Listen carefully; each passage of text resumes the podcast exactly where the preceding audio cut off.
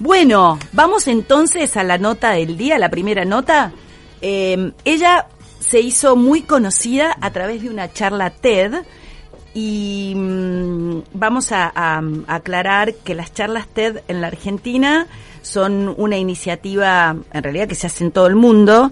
Son, eh, la idea es educar, informar, divertir y mm, ella fue la protagonista en el año 2018.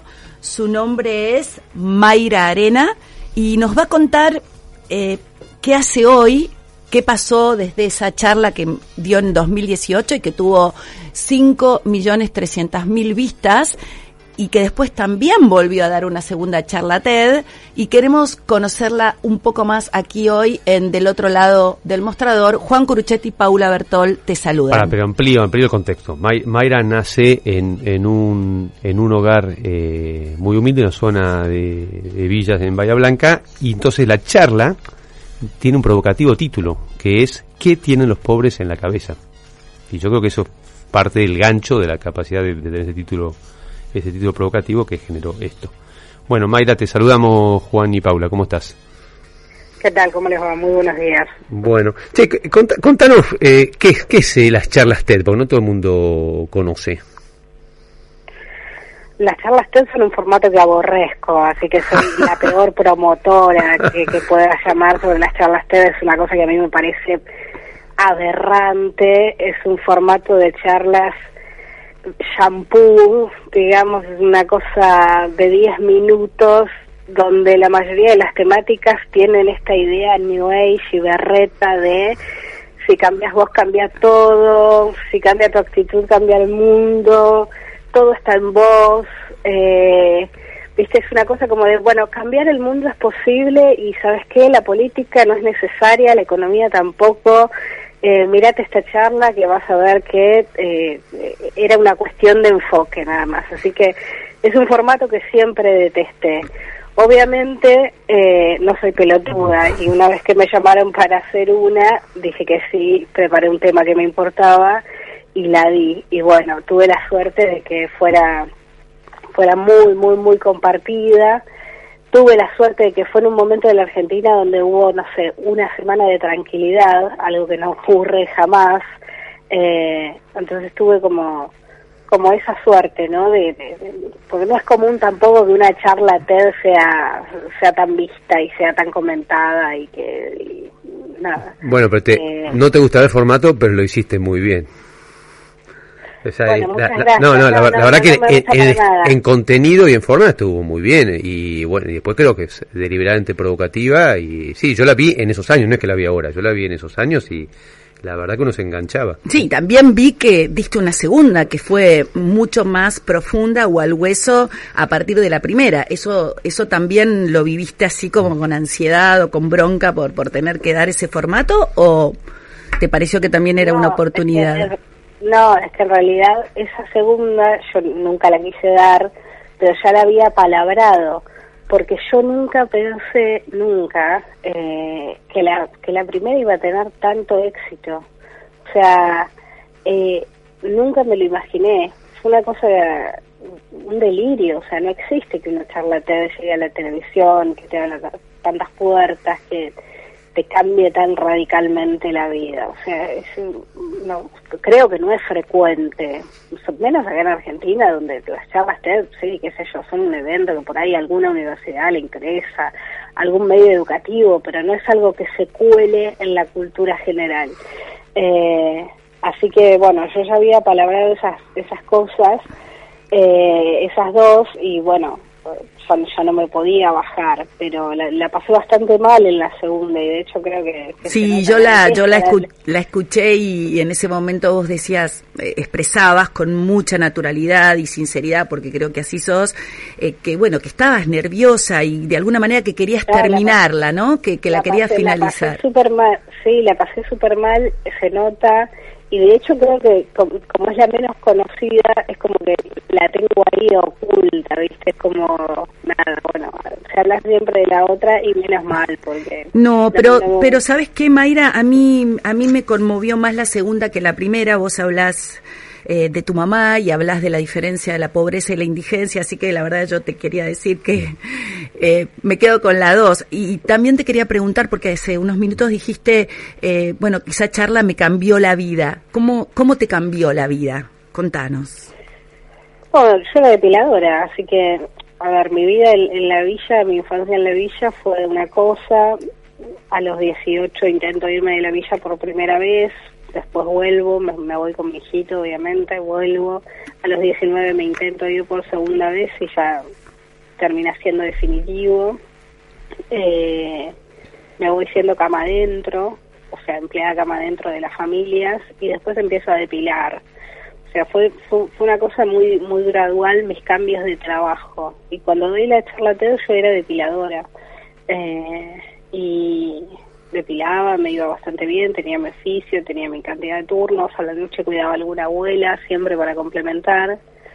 Y gracias a, a esa charla y a todas las puertas que me abrió, eh, empecé a tener un montón de trabajos completamente distintos, me mudé a, acá a Lamba, yo soy de Bahía Blanca, eh, así que bueno, fue una cosa completamente completamente transformadora de mi vida.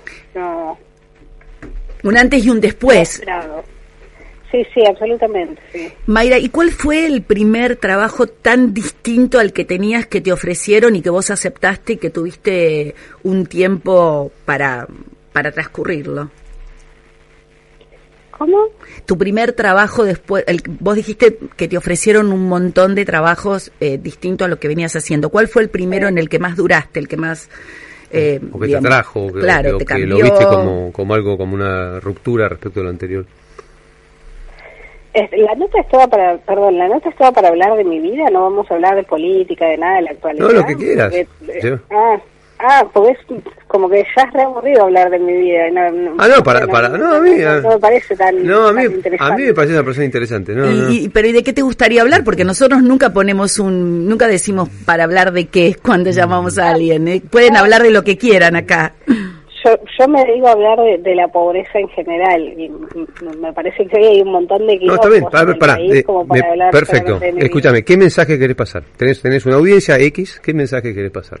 adelante me parece que hoy el quilombo nacional se encuentra en la clase media laburante. Tenemos una economía inflacionaria que es más de lo que podemos soportar. Yo creo que Argentina soporta bien dos o tres puntos de inflación mensual, es algo que se banca porque es parte de nuestra cultura económica, bancarse dos o tres puntos de inflación.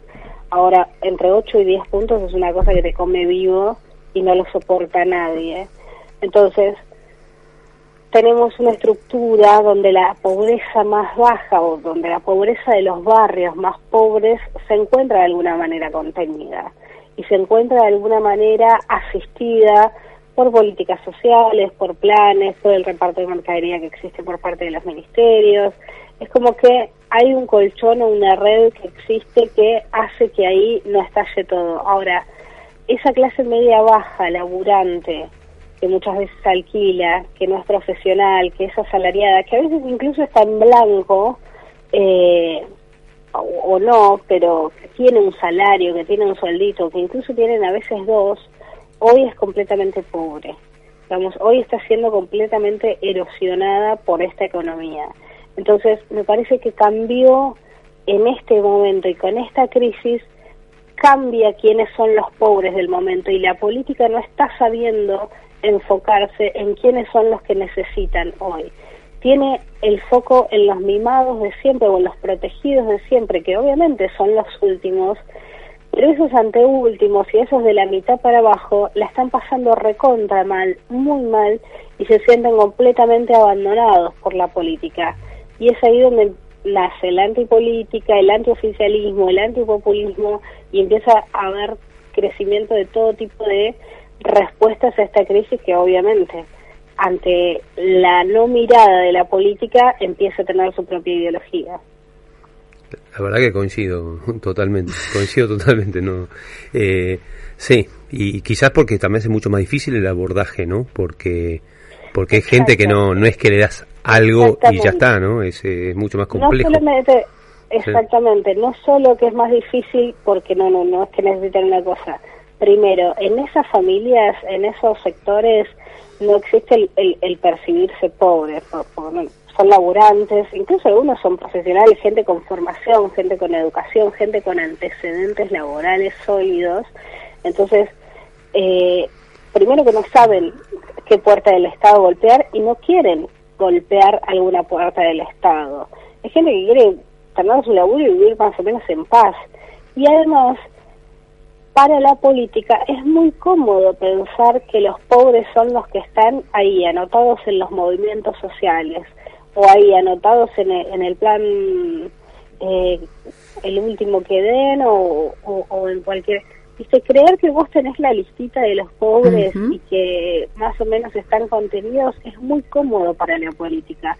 Y los movimientos sociales les han hecho creer a la política que ellos de verdad representan a todos los que la están pasando mal económicamente. Bueno, eso termina erosionando la democracia porque los movimientos sociales juegan con el poder que tienen y termina también desatendiendo a quienes la pasan mal realmente, que son estos pobres que no tienen la suficiente pobreza o sienten no tener la suficiente pobreza como para ser mirados por la política. Y termina creando un mal humor social que genera antipolítica o por lo menos una resistencia a cualquier mirada del Estado y decir, bueno, acá nada tiene sentido, me la voy a tener que rebuscar solo porque al que le toca la política, al que le toca el plan, al que le toca el subsidio, al que le toca eh, cualquier cosa que surja siempre es al otro, que es más pobre que yo.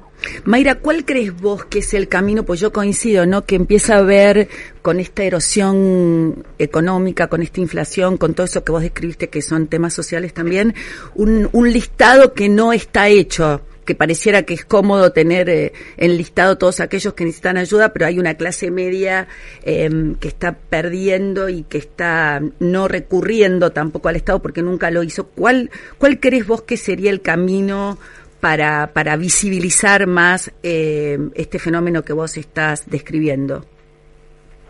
No, es que en realidad no creo que visibilizar sea ni, ni, la solución ni, ni nada. Visibilizar es una palabra que pusieron de moda los progres y no significa absolutamente nada más que ver algo que ya estaba a la vista hace 40 años y el que no lo había visto era muy boludo. Entonces, me parece que lo que tiene la política es un desafío enorme, primero para planchar la inflación, porque de acá a diciembre yo tengo terror de lo que pueda llegar a pasar porque venimos con 8 a 10 puntos por mes, yo creo que vamos a tener 10 por mes de acá a diciembre, y diciembre de por sí es inflacionario todos los años. Así que en diciembre puede pasar cualquier cosa.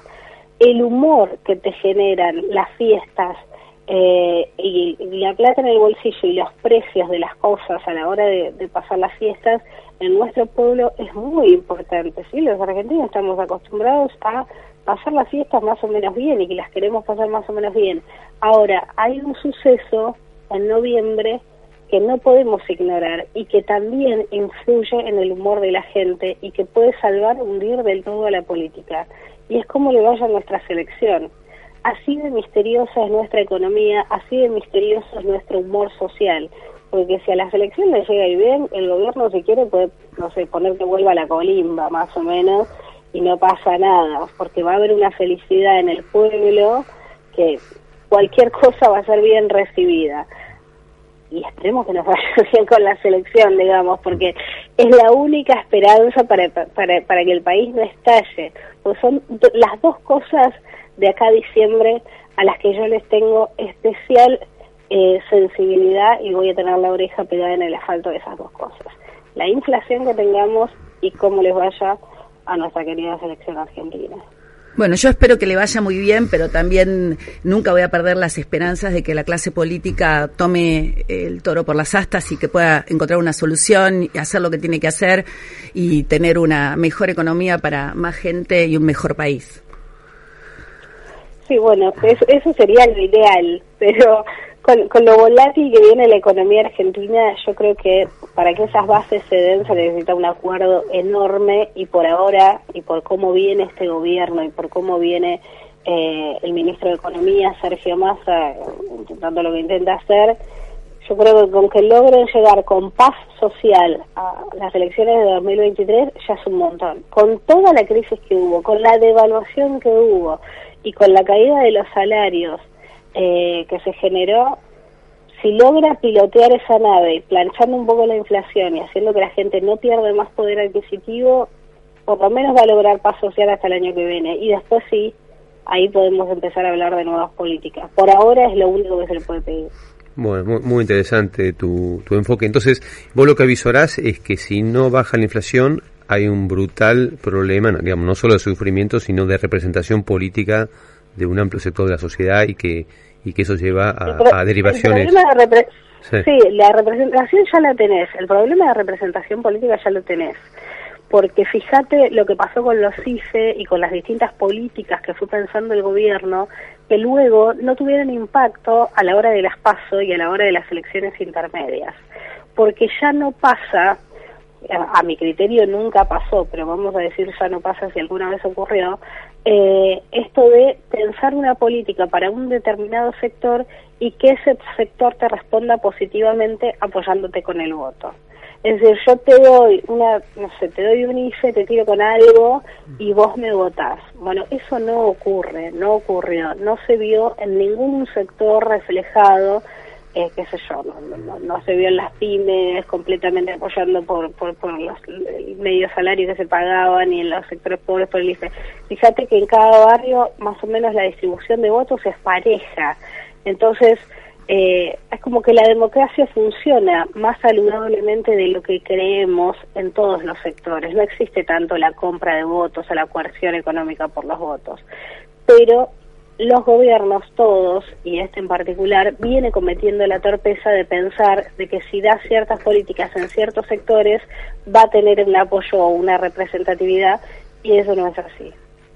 Bueno, me, gusta tu enfoque porque estás, estás destacando un aspecto de que interpretás como de mayor calidad democrática. Es decir, alguien podría decir, bueno, en parte esto pasa por la insuficiencia de la respuesta, pero voy a decir, bueno, hay otro costado que es que la gente eh, piensa distinto y no necesariamente porque te doy algo, eso condiciona el voto. Eh, así que bueno, a, todo nivel, digamos, estás hablando de, muchos espectros sociales. ¿no? Bueno, eh, muchas gracias. No, gracias a vos, Mayra, y también a las charlas TED, porque por ellas te conocimos, y te tuvimos ahí, te vamos a seguir llamando. La odia, pero, pero, pero, pero, le reconoce, reconoce algún mérito. no, las odio, pero reconozco que me vienen dando de comer hace cinco años. Ah, ok, ok. Este, bueno, te mandamos un abrazo y gracias. Gracias por estar acá. Que tenga muy buen día. Chao, Muchas gracias. Ha sido Mayra Arena, una, una mujer de notable personalidad, ¿no?